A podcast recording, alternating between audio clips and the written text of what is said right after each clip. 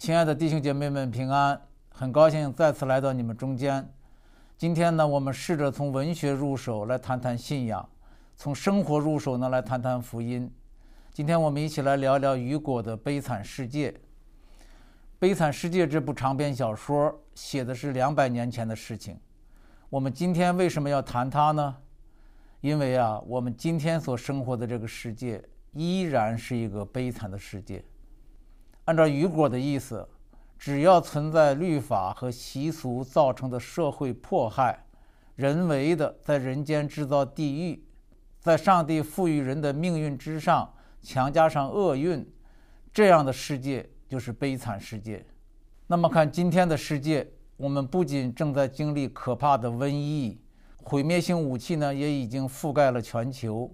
除了这些物质层面的悲惨的境况以外，人们心灵的贫穷和孤独也越来越严重，各种强权，不管是政治的强权、经济的强权、科技的强权、舆论的强权、司法的强权等等，对个体的压迫呢，也越来越肆无忌惮。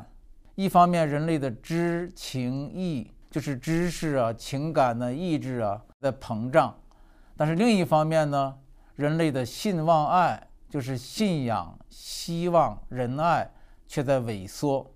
和雨果写《悲惨世界》的时代相比，今天的世界的悲惨程度呢，绝不会比当年少。啊，人们的幸福感呢，也绝不会比当年多。其实每个基督徒都知道，世界已经进入了末后的时代。那么怎么办呢？圣经诗篇三十二篇第七节，大卫的诗是这样唱的。你是我藏身之处，你必保佑我脱离苦难，以得救的乐歌四面环绕我。大卫说呀，悲惨世界中有一支得救的乐歌，所以今天的题目就是悲惨世界的乐歌。这支乐歌的旋律是什么呢？就是神的爱，神用他的爱来藏你、救你、来保佑你、环绕你。而这正是雨果《悲惨世界》的主题呀。下面我们来看看这部小说啊。这部小说和作者雨果呢，可以说人人皆知啊。他的代表作除了《悲惨世界》以外，还有《巴黎圣母院》《笑面人》等等。当然，其中最杰出的是《悲惨世界》。自1862年出版以来呀，这部书一直被人们喜爱啊。在中国呢，也没有代沟。很多我们这一代熟悉和喜欢的东西，下一代呢，或者没听说过，或者不感兴趣。但是谈起雨果的《悲惨世界》来，年轻的一代也都谈得来，真的是经得起时间历史的考验的世界名著。那么这个故事的梗概是什么呢？我简单的跟大家介绍一下哈。让阿让是主角，他从小失去了父母，姐姐将他抚养成人。姐姐家里很穷。有一次呢，几个外甥饿得直哭，让让呢就去一家面包店偷了一条面包，结果被抓住了，判了五年的苦役啊。在监狱里呢，他四次试图越狱，结果被加刑加到十九年。出狱的时候呢，他的通行证又被盖上了“服过苦役，小心提防”的字样，因此呢，没有地方留宿他，更没有人愿意给他工作。他心中充满了绝望和愤怒，一心要报复社会。这时候呢，一个主教名叫边福如，热情接待了他。半夜里呢，他却偷了主教一套银质餐具逃走了。半路上被警察抓回来，因为餐具上刻着教堂的名字。下面有一个情节，有一段对话，改变了让阿让的一生，也是《悲惨世界》这部鸿篇巨作的点睛之笔。我来念给大家听：门开了。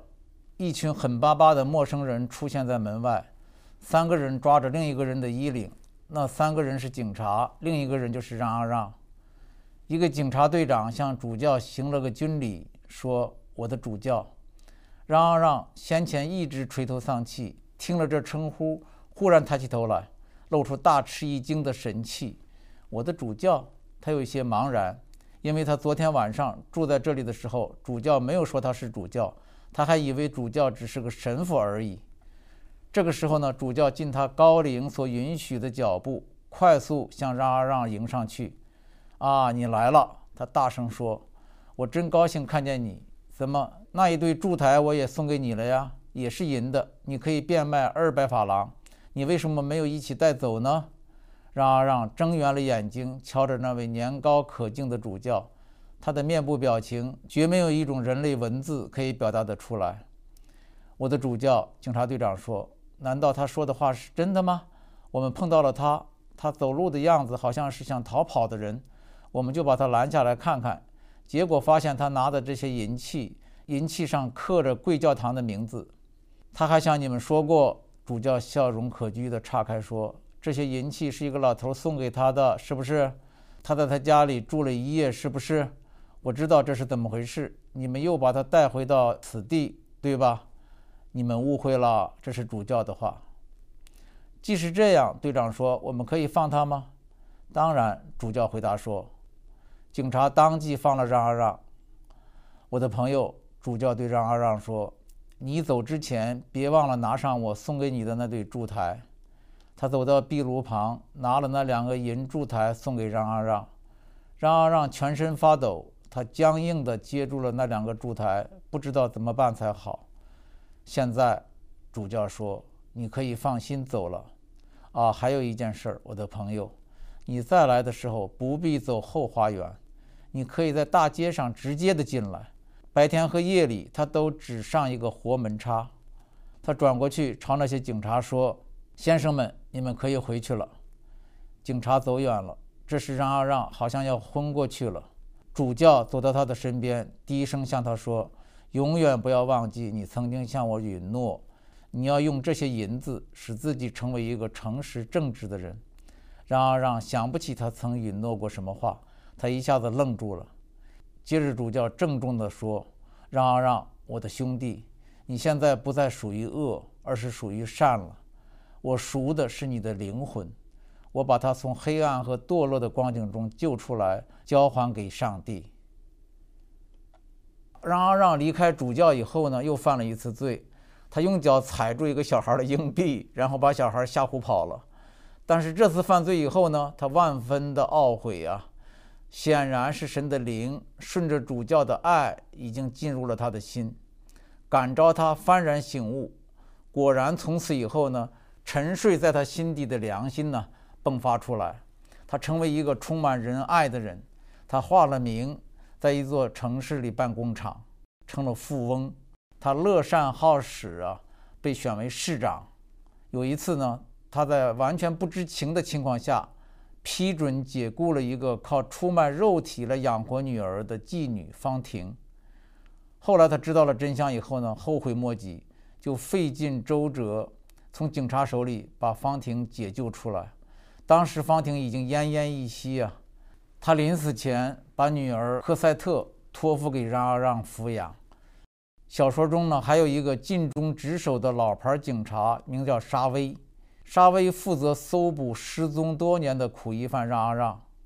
当他认出这座城市的市长就是让阿让，就毫不犹豫地逮捕了他。在押去监狱的路上，让阿让设法逃脱了。他找到科赛特，带着他躲藏在一个偏僻的修道院里。多年以后呢，科赛特长成了一个漂亮的姑娘，和一个共和党人马吕斯相爱。当马吕斯得知让阿让是一个在逃犯时，就不再接受他。1832年，巴黎爆发了共和起义，马吕斯身负重伤，让阿让冒死啊从下水道把他背出来。这个时候呢，混进起义里的警探沙威，他的身份败露以后呢，被判处死刑，正好呢，由让阿让去执行，让阿让呢，却悄悄地放走了他。后来起义失败了，让阿让呢，又落在了沙威的手里。这个时候的沙威啊，已经被让阿让的崇高人格所感动，但是呢，他也无法背弃自己所忠于的律法，在极度矛盾之下。最后，他毅然放走了让阿让，自己戴上手铐投河自尽了。科赛特和马吕斯结婚了，让阿让一个人过着孤独的日子。这个故事的结尾呢，让阿让被这对年轻人接纳，最终死在了科赛特的怀里。悲惨世界为什么能感动不同的族群，感动不同时代的人？人们呢有三种分析。一种说它是博爱精神，第二种呢说它是人道主义，还有一种呢说它是雨果的童话，说雨果啊将爱描写成一种无坚不摧的神奇力量，这简直就是一种童话式的描写。但是对于我们这些啊熟悉耶稣生命的人来说，我们知道悲惨世界感染力的源头不是人的博爱精神。而是神对人的爱，也不是来自人道主义，而是来自神道主义，更不是一种童话，而是一种信仰。直截了当的说吧，悲惨世界中的爱就是耶稣的爱，悲惨世界中的希望就是耶稣的福音。雨果呢，显然知道这一点。他虽然没这么说，但是借着他笔下感人的故事。借着主教，借着让啊让等人物形象，强而有力地传达出这个好消息，就是在悲惨世界中唱响了一支乐歌，得救的乐歌。在文学界啊，有人将悲惨世界视为一块文学的圣地，预言说一代又一代人都会到他这里来朝圣。其实，悲惨世界更是一块信仰的圣地啊，它将一代又一代闪烁着耶稣福音的光芒。站在基督信仰的立场来看，雨果用生活的画卷展示了福音的大能，用一流的文学诠释了神学的教义，用世俗人可以接受的语言说清楚了信仰的精髓。不信耶稣的人呢，不会知道，他们被悲惨世界所感动，实际上是在被耶稣的爱所感动；他们被这个故事所吸引，实际上是在被耶稣的福音所吸引。我希望一切喜欢雨果悲惨世界的人都知道这一点，都能在自己的悲惨世界里找到得救的乐歌。好，下面我们来看看悲惨世界中的三个人物：苦一犯让啊让代表罪人，也就是每一个真实的人；警察沙威代表律法，啊，包括冷酷无情的律法本身和忠于职守的司法者；主教蝙蝠乳代表恩典。也就是源自耶稣的大爱、怜悯、饶恕、接纳。从这三个人的关系中呢，我们可以看出基督信仰的精髓。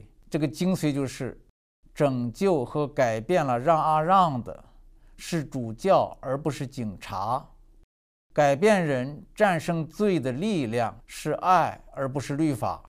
下面我就结合悲惨世界，从四个方面讲一讲爱的奇妙力量。第一，爱遮盖许多的罪；第二，爱收容被遗弃的人；第三呢，爱改变罪人的生命；第四呢，神的爱属于每一个需要爱的人。我们先看第一点，爱遮盖许多的罪。一方面，律法追讨罪，这是天经地义的；但是正因为如此呢，人才惨了，因为按照圣经，人人都犯了罪，亏缺了神的荣耀。都不能不被追讨。另一方面呢，爱却遮盖罪，这看起来是不合法、不合理的。但是正因为如此呢，才叫恩典，才叫怜悯，才叫福音，才叫乐歌，罪人才有出路。那圣经上说，《彼得前书》第四章第八节，爱能遮盖许多的罪。我们来看主教啊，感化让阿让那场戏，让阿让偷主教的银器。显然犯了十戒的第八戒，就是不许偷窃。那主教袒护他呢，在警官面前说了谎，那犯了十戒的第九戒，就是不许做假见证。一个犯了第八戒，一个犯了第九戒，但是在神的爱里呢，这两个过犯呢都被遮盖了。神的爱在主教身上，他爱让阿让的灵魂要挽救他，就用这个爱遮盖了让阿让的罪。同时呢，这个爱也遮盖了自己对警察说谎、做假见证的罪。所以啊，如果神的爱在你身上，你自然就会遮盖别人的罪，而不是定别人的罪。那么呢，神呢就自然就遮盖你的罪，而不是定你的罪。正像耶稣所说的：“你们不定人的罪，就不被定罪。”请注意啊，罪还是罪，偷窃还是罪，说谎还是罪，都是犯罪。但是呢，如果是出自爱呢，像主教一样呢，这个爱就遮盖了这个罪。为什么爱的诠释大过律法的诠释呢？很简单，大家都记得，因为爱是律法的总纲，这是耶稣说的。耶稣在马太福音二十二章说：“你要尽心、尽性、尽意爱主你的神。其次也相仿，就是要爱人如己。这是律法和先知一切道理的总纲。”那么保罗在罗马书十三章也讲：“爱人的就完全了律法，像那不可奸淫、不可杀人、不可偷盗、不可贪婪，或有别的诫命。”都包在“爱人如己”这一句话之内了。爱是不加害于人的，所以爱就完全了律法。你看说的多清楚，爱就完全了律法。保罗呢，又在哥罗西书第三章里边讲，爱心是联络全德的。也就是说呀，爱是一切道德的本质，是叫道德成为道德的东西。什么都有，却没有爱。就是什么都没有，什么都没有却有爱，就什么都有了。那么约翰使徒约翰说的就更绝对了哈，他说没有爱心的，就是不认识神，因为神就是爱，住在爱里面的就是住在神里面，神也住在他里面。那我们都知道哈，以前我也讲过，耶稣在讲到末日审判的标准的时候，讲的也是爱。他说区分绵羊和山羊。进入永生或进入永刑，要看什么呢？要看是不是爱最小的弟兄，饿了给他吃的，渴了给他喝的，生病的时候、坐监的时候去探望他，对最小弟兄的爱，啊，这就是合乎神的标准。讲两个故事啊，有一场大饥荒，村子里边每天都有十几个人饿死，有救济粮发下来，却被衙门呢偷偷的扣留了。那村长呢就带领几个青壮年。夜里去偷，然后连夜分给乡亲们，救活了很多人。那后来村长当然就被抓了，被杀了。那村里的人呢，却为他立了纪念碑。按照律法，村长聚众偷盗当然是犯罪，但是村长出于对全村人的爱，宁肯犯罪，宁肯自己被杀，也要去偷。那么他的爱在神眼里，而且在人心里。就遮盖了他的罪。这是一个故事，还有一个故事，有一本见证书叫《密室》，我相信有些弟兄姐妹看过，说的是二战的时候，有一个叫柯利的基督徒，他的家里呢有一个秘密房间，藏了一家犹太人。那个前来搜捕犹太人的纳粹呢，得知他是基督徒以后，就对他说：“你在神面前是不能说谎的，你家里有没有藏犹太人？”柯利当机立断，毫不犹豫地说：“没有。”呃，既然是爱驱使柯利冒犯律法，那么这个爱就遮盖了柯利的过犯，在神眼里啊，视他为无罪而有义。让我们再回到悲惨世界，主教为了保护和改变让阿让，为了拯救他的灵魂而说谎，虽然违反了律法的规条。却成全了律法的总纲，就是爱。换句话说，主教在总纲上、在本质上、在根本上、在真意上遵守了律法，成全了律法。相反，反过来，耶稣一再斥责的一些法利赛人，他们苦守律法却没有爱，他们只是将律法当成规条来遵守，当成重担来承担。比方说，向父母献上歌儿板、献上茴香啊、韭菜啊，等等等等等。啊，就不再以爱来奉养父母了。他们喜欢穿长衣游行，假意做很长的祷告，却没有爱，被称为假冒为善的人。所以法利赛人正好和主教相反，他们遵守了律法的规条，却违反了律法的总纲。也就是说，他们在总纲上、在本质上、在根本上、在真意义上没有遵守律法。所以在悲惨世界这个故事里头啊。主教的爱显然是来自耶稣。那么我们来看耶稣，在他对犯奸淫的女人的事上啊，几乎一模一样。那个圣经上记载说，文士和法利赛人呢，带着一个行淫时被拿的妇人来，对耶稣说：“夫子，摩西在律法上吩咐我们，把这样的妇人用石头打死。”耶稣对他们说：“你们中间谁是没有罪的，谁就可以先拿石头打他。”他们听见这话，就从老到少一个一个都出去了，只剩下耶稣一人，还有那妇人仍然站在当中。耶稣说：“妇人，没有人定你的罪吗？”他说：“主啊，没有。”耶稣说：“我也不定你的罪，去吧，从此不要再犯罪了。”请注意啊，耶稣用违反摩西律法的行为，这种行为会给他带来死的后果，你们知道哈？但是耶稣呢，情愿用这种冒着被处死的危险的行为来完成一个对这个罪人的爱。耶稣在这里宣告了：凡是到他这里来的人，罪都被赦免了，因为都被他的爱所遮盖了。他爱我们爱到舍命流血的地步，所以呢，十字架可以遮盖一切的罪。故事的最后一个场景啊，令人深省。圣殿院子里只剩下耶稣和妇人两个人。那些举着石头喊着律法的人，都被律法定罪，从老到少一个个出去了。嘿，你不是喊律法吗？耶稣就用律法定你们的罪，把你们赶出去。耶稣问他们说：“你们谁是没有罪的？可以先拿石头打他。”这等于说是在律法面前定他们的罪，让他们知罪，让他们认罪，让他们离开。只剩下耶稣和妇人孤零零站在那里。从终极的意义上说啊，这个场景是我们要面对的唯一真实的场景。每个人都要独自的、直接的面对上帝，也就是一个个罪人独自站在有权审判他的上帝面前。这是每个人终极的场景，也是每个灵魂当下的场景。其实每时每刻，我们每个人都在独自的、直接的面对着上帝，在心灵深处面对着上帝。但是耶稣告诉我们不要怕，只要信，因为神爱世人，甚至将他的独生子赐给他们，叫一切信他的不至灭亡，反得永生。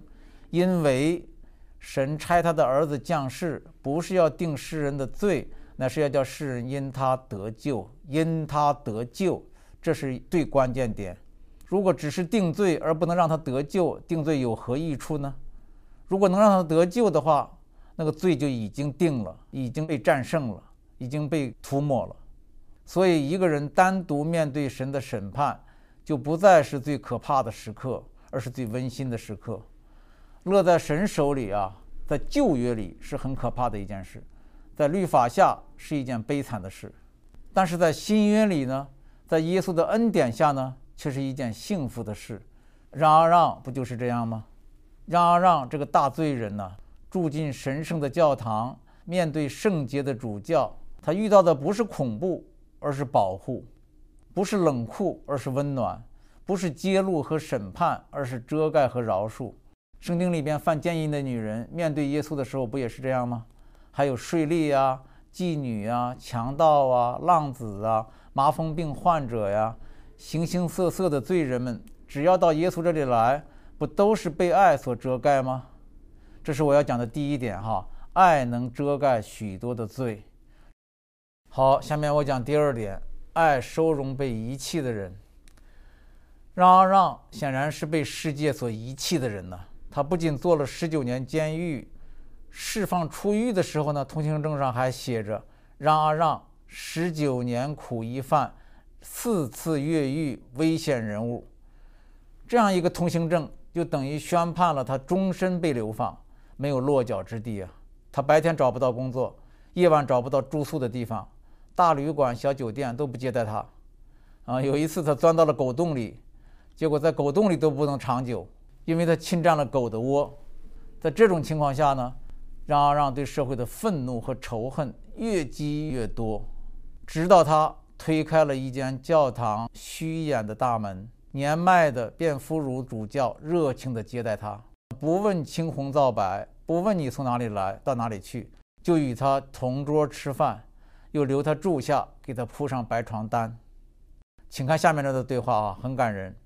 让阿让说：“你真好，你不鄙视我，让我住在你家里，尽管我告诉了你，我是一个不受欢迎的人。”主教说：“你不用向我说你是谁，这里也不是我的家，而是耶稣基督的家。”这扇门向来不问走进来的人有没有名字，而是问他有没有痛苦。你有痛苦，你又饥又饿，那么你就是受欢迎的人。我有什么必要问你是谁呢？其实你在我这里已经有一个名字，我早已知道。让阿让有点莫名其妙。真的吗？你早已知道我的名字吗？对，主教回答说：“你的名字叫我的弟兄。”记得我第一次去教会查经班的时候也是这样，那是在普林斯顿大学。作为流亡者呀，我们那个时候真是活在痛苦中，活在罪孽中，也活在仇恨中，活在恩恩怨怨中。但是基督徒呢，却满面春风，敞开怀抱，不问过去，一见如故一样，推心置腹地接待我们，啊，傻乎乎的爱你，傻乎乎的可爱。说实话呀。就是这一点才吸引了我，不是那些道理，不是那些教义，不是那些规条，啊，我就觉得在这里跟在世界不一样，有一种反常的爱，也是真正的爱。如果人人要经过政审，如果人人要交代一番，我告诉你，教会留不住人，教会留不住人。所以，无论是悲惨世界中的主教。还是我当年在普林斯顿的基督徒弟兄姐妹们，他们的爱就是荒漠中的甘泉，就是黑暗中的光明，就是悲惨世界的乐歌。实际上，哈，我想在任何一间教会的大门内，都应该是这样，都应该住着这样一位牧师，都应该凝聚着这样一群信徒，都应该散发着这样一种耶稣基督的爱。有人说，不是要认罪悔改吗？不认罪悔改，怎么能进教会呢？怎么能得到神的爱呢？怎么能有得救的乐歌呢？实际上啊，如果在赦罪的恩典之下，认罪就是必然的，是不是这样？面对神赦罪的恩典，罪人承认自己是个罪人，这难道不是一件再自然不过的事吗？这甚至就是一件必然的事。让让，在主教面前不就是这样吗？妓女。淫妇、税吏，在耶稣面前不也是这样吗？都是这样，得救的逻辑就是这样。这就好像仆人呢欠主人一千万两银子的债，主人说：“我要全部赦免你的欠债。”你是不是欠我一千万两银子？是不是？仆人一定说：“是的，我是欠你一千万两。”想一想哈，如果不是主人的恩典已经在先。如果仆人不认识、不相信主人是怜悯的主人、是恩典的主人、是大爱的主人，那么他认债就没这么坦然，就没这么自然，没这么轻松，也没这么必然。所以呢，神先爱我们，神无条件的爱在先，在我们还是罪人的时候，他就已经替我们死，且死在十字架上。所以信仰的真谛就是哈，恩典已经在先，神先爱我们。接纳我们在先，这是基督信仰区别于一般的道德律法宗教的重要的一点。也就是说，神的爱是没有理由的，爱本身就是理由，爱本身就是让阿让被爱的理由。主教为什么爱让阿让？主教的爱本身就是爱让阿让的理由。神的爱是源头，耶稣的爱本身就是罪人被爱的理由，不是让阿让。痛改前非、洗心革面了，主教才爱他；也不是妓女从良了，耶稣才爱他。正好相反，是爱，是耶稣的爱，感召他们幡然醒悟，改变他们的生命，激励和引导他们过一种新的生活。这是下面我要讲的内容。实际上啊，回到人的本相，我们不能不诚实的说哈，如果没有上帝白白的恩典。没有上帝的赦免和接纳，没有上帝无条件的爱，我们中间没有哪一个人可以存活哪怕一天。这一点也不是夸张。你想想阳光吧，想想雨水吧，想想空气和大地吧，想想我们自己比万物都伟大的心吧。阳光照着我们，不管我们好歹；雨水降临下来，不管义人和不义的人；空气、大地、万物生生不息。大自然是不是无条件的养育着我们呢？这一切的一切不都是爱吗？不都像母亲爱孩子一样的爱吗？在旧约律法时代呢，设立逃城，保护那些被仇人追杀的人。那么到了新约的恩典的时代呢，基督信仰就不再仅仅是逃城，而是家，是浪子的家。就像主教所说，是耶稣基督的家。耶稣亲口讲的浪子回家的故事，就是雨果悲惨世界故事的一个原型啊。其中，父亲无条件的爱和接纳，就代表上帝的心肠，就代表基督信仰的精义啊！当你在世界遭难了、迷失了、被遗弃了，连猪食也吃不上了，总之，当你的世界悲惨了，你就可以回家。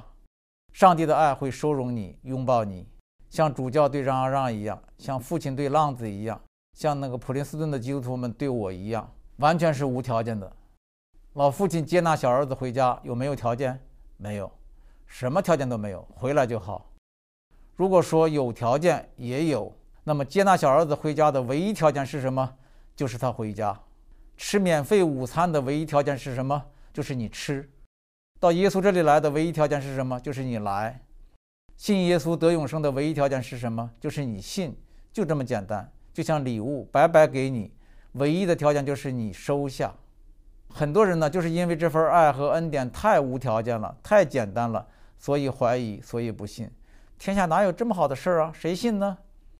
许多人不知道，在上帝的恩典下，就像在阳光下一样，以律法为标准的评价系统已经无效了。在主教的爱里，沙威的法律不是全然无效了吗？在耶稣的爱里，摩西的律法不是全然被成全了吗？这就像在家里做儿女的时候，跟在外边做奴仆的时候大不一样，身份和待遇大不一样了。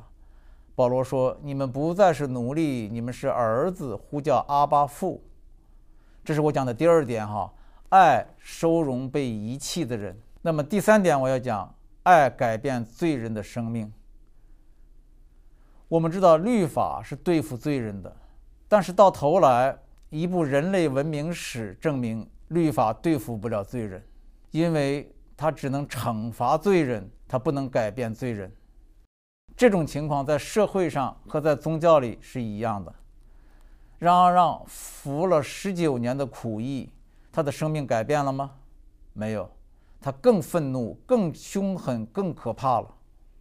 嚷嚷出狱之后呢，被法律置于全社会的监督管制之下，那么他的生命改变了吗？没有，他的报复心、他犯罪的动机更强烈了。只有当他遇见主教以后。只有当主教身上耶稣的恩典大爱临到他以后，他的灵魂才被唤醒，他的生命才被改变。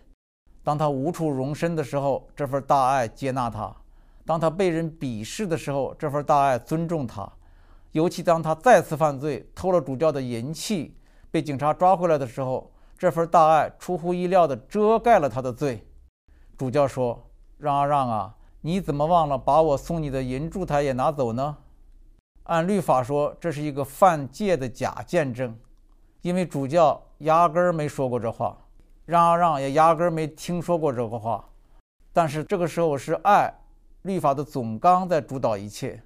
这个时候呢，主教对让阿让说：“我把你的灵魂从黑暗和堕落中救出来，交还给上帝。”这是让阿让生命更新的转折点，一生的转折点。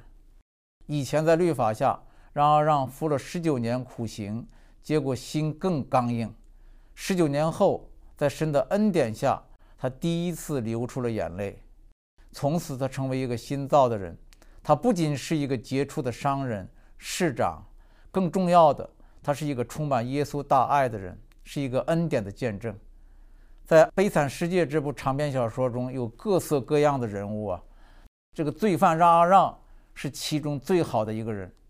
这就是雨果的震撼之笔。成功之处，他成功的证明了一条耶稣的真理，就是律法不能救人，恩典才能救人。那么在圣经的记载里呢，也有一个类似的故事，就是税吏长撒该的故事，如出一辙呀。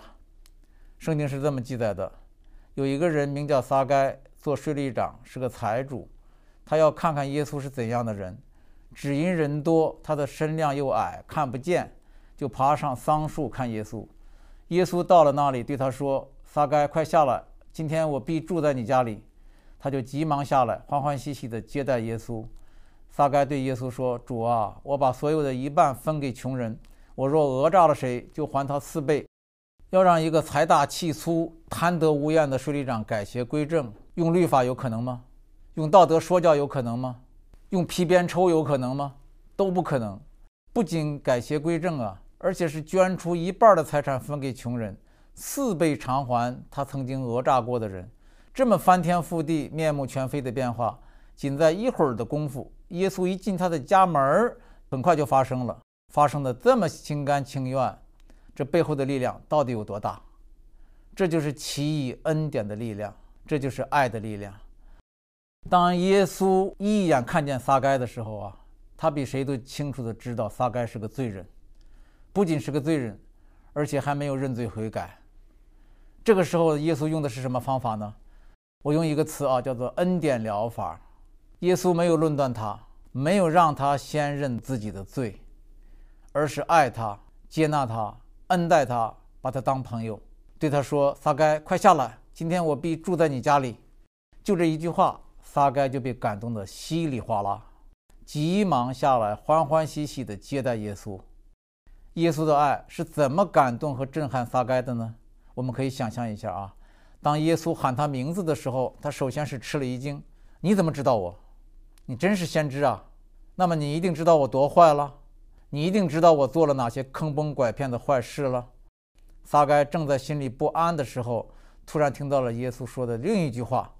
我要住在你家里，哎，你说这个刺激有多大？从来没有哪个正派人愿意住他的家，因为他在犹太人的眼里是个汉奸头子，啊，是个可恶的人，是一个卑鄙的人。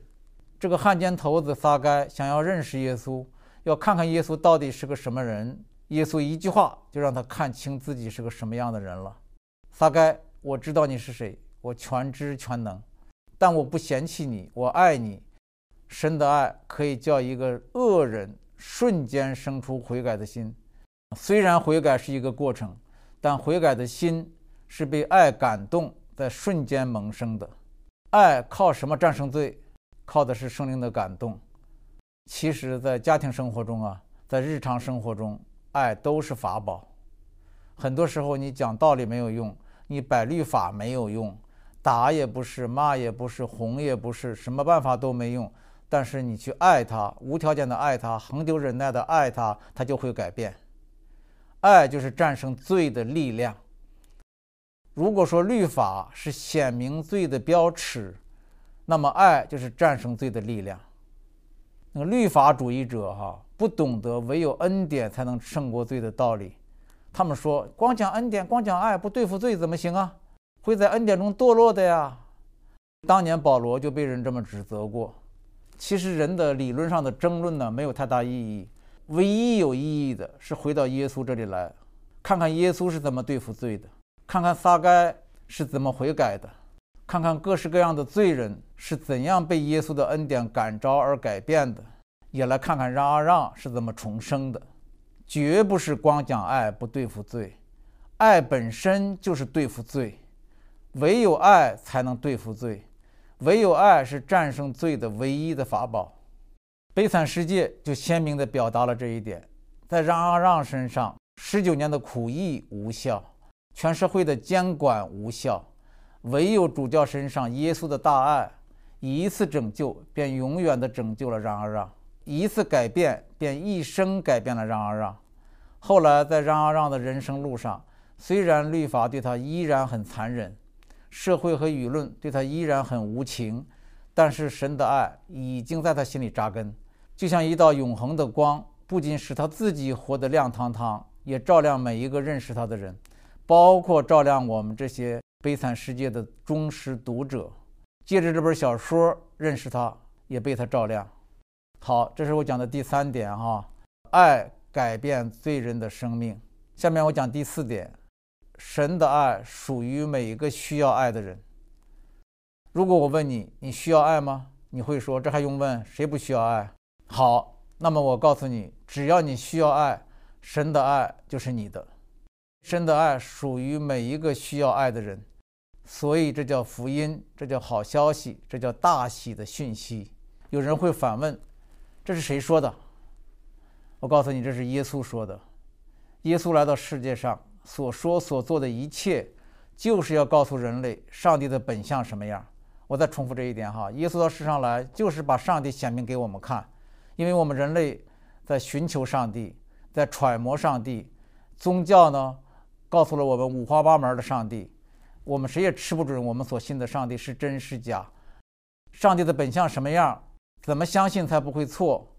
最可靠、最直接的办法就是看耶稣什么样，耶稣什么样，上帝就什么样。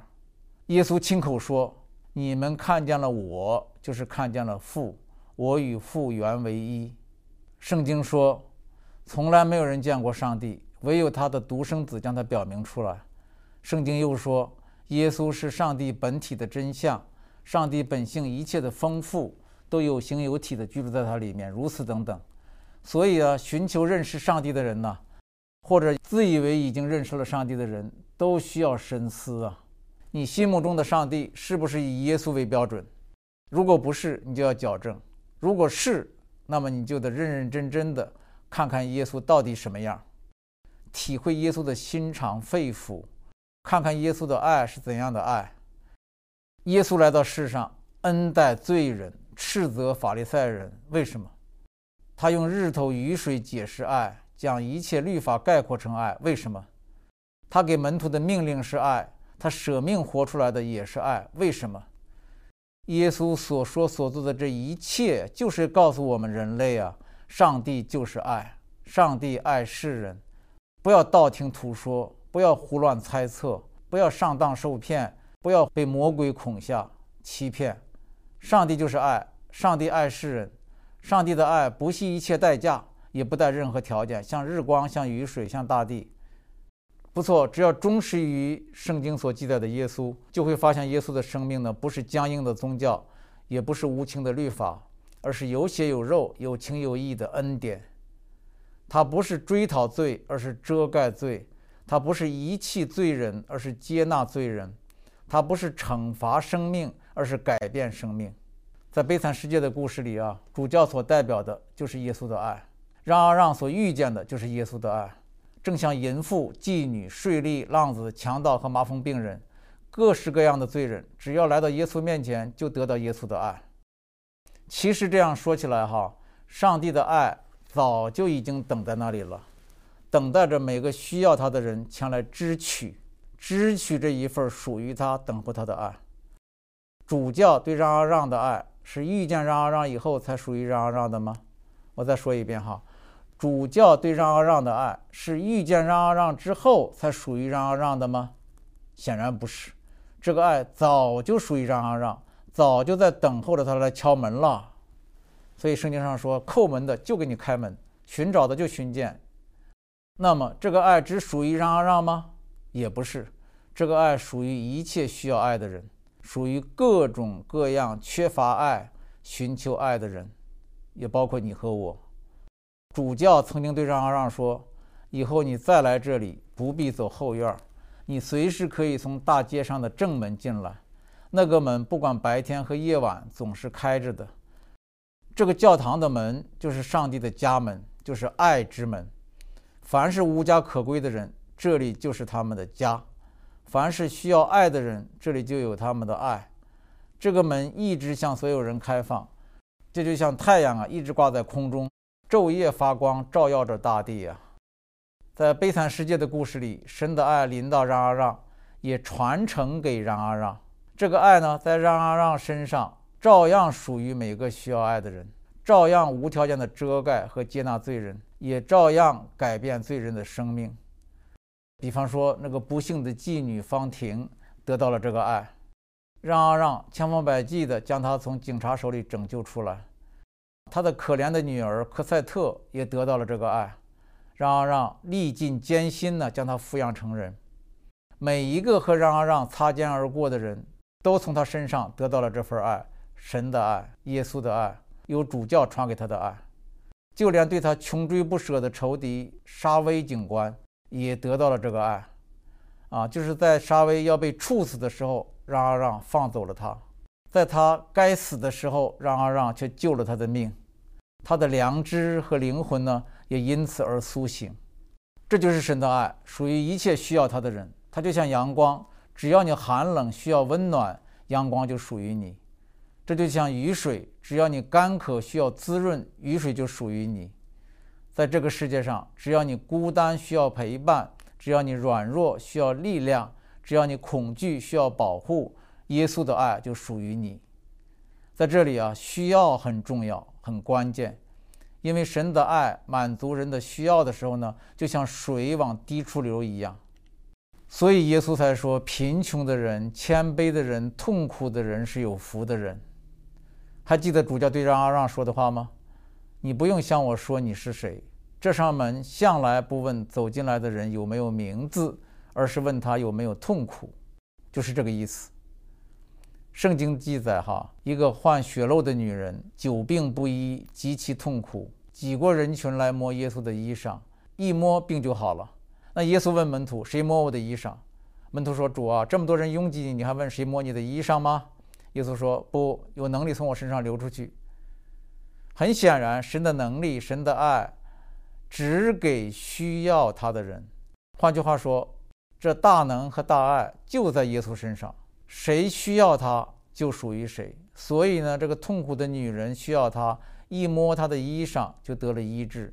而那些看热闹的人呢，是来看热闹，并不带着自己的需要。所以，即使拥挤耶稣，也得不到什么。在我们日常生活中也是这样。你如果感觉到你自己不需要神，那神的爱就临不到你。但是，如果你感觉到你自己的可怜、孤独、无助、丑陋、软弱，你需要神的爱，那神的爱就是你的。什么时候需要，什么时候他就给你。还有一点，血肉女人和让啊让不仅有痛苦、有需要，他们还采取了行动。什么行动呢？就是血落女人伸出手去摸耶稣的衣裳，就是让啊让伸出手去敲教堂的门，去推教堂的门。啊，神的爱来者不拒。但是你得要来才行啊，你得要信才行啊，这是得到神的爱的关键的一步。这里我再插一个故事，就是耶稣洁净麻风病人的故事。这个故事不仅关乎神迹和医治，更关乎爱。耶稣的爱属于麻风病人，属于这个被世界弃绝的人，被世界宣判了死刑的人。但是如果麻风病人没有不顾一切的信心和行动，而是按照律法、按照规条，远离人群，一靠近人群就喊“我不接近，我不接近，离开我，离开我”。那这样的话，他就与耶稣的爱无缘了，对不对？所以呢，要想得到神的爱，首先要认识神就是爱，相信神就是爱，相信这爱遮盖被律法追讨的罪，相信这爱接纳被世界遗弃的人。相信这爱能改变罪人的生命，相信这爱属于每一个需要爱的人。有了这样的认识和相信之后，你就会采取不顾一切的行动，伸出手、迈开脚、敞开心，到耶稣这里来，去迎接你命定中的那份爱。也许你还不是基督徒，也许你已经是基督徒。那不是基督徒的朋友呢？希望你知道基督徒是什么意思。基督徒的意思就是到耶稣这里来，领受爱。活出爱，像让啊让一样。那么已经是基督徒的弟兄姐妹们呢？希望我们反省自己的信仰，聚焦点是不是耶稣？自己的生活侍奉和心思意念是不是常在耶稣的爱里？我们对待别人的时候，是不是像主教对待让阿让一样，以爱来遮盖接纳他，以爱来改变他？是不是带出了福音的光明？带出了福音的力量，带出了得救的乐歌，不错啊！世界的确是悲惨的，但乐歌也在四处唱响，因为神的爱从来不缺席，到处不缺席，因为神就是爱，这爱属于一切需要他的人。所以哈，悲惨世界感动人的不是世界的悲惨，而是悲惨中的得救的乐歌。悲惨世界要告诉我们的。也不是人间的无情，而是上帝的大爱。所以换句话说啊，不管世界多么悲惨，不管人间多么无情，我们都应该像大卫一样，向爱我们的上帝说：“你是我藏身之处，你必保佑我脱离苦难，以得救的乐歌四面环绕我。”这也是我们的祷告。天父啊，谢谢你借着你的儿子耶稣基督来到这世界上，将你自己的真相。向我们显明出来，这真相就是大爱，就是无条件的爱，就是接纳的爱、饶恕的爱、改变生命的爱。主啊，我们需要你，需要你的爱进入到我们的心中，陪伴着我们度过人生，生活在这个悲惨的世界上。你的爱就是得救的乐歌，你的爱就是避难所，就是我们的山寨，就是我们的磐石。主啊，谢谢你，让我们认识你，相信你，投靠你，与我们同在。这样的祷告是奉耶稣基督的名，阿门。